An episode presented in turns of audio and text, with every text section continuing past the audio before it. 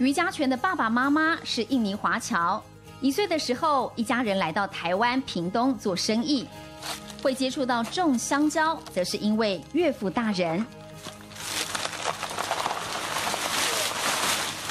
农业这一块其实有一个很大的断层，十个人里面有六个人是阿公级的，然后有两个人是一些叔叔啊、伯伯啊，我觉得这是一个很大的缺口。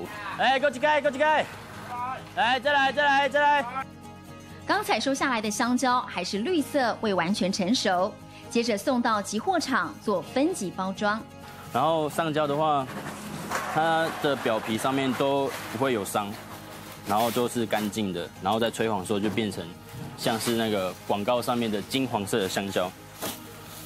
我们装的香蕉就有给世大运选手吃。这边呢，就是这个餐厅的周遭环境非常的非常非常的棒，而且这边余家全在农忙之外，还在网络上介绍屏东的在地观光和美食，也在社群网站上经营粉丝团。希望大家都来跟他交朋友，因为屏东主要是台湾最多水果的地方嘛。那我们身为屏东人，当然希望用屏东的水果来带给屏东不一样的料理。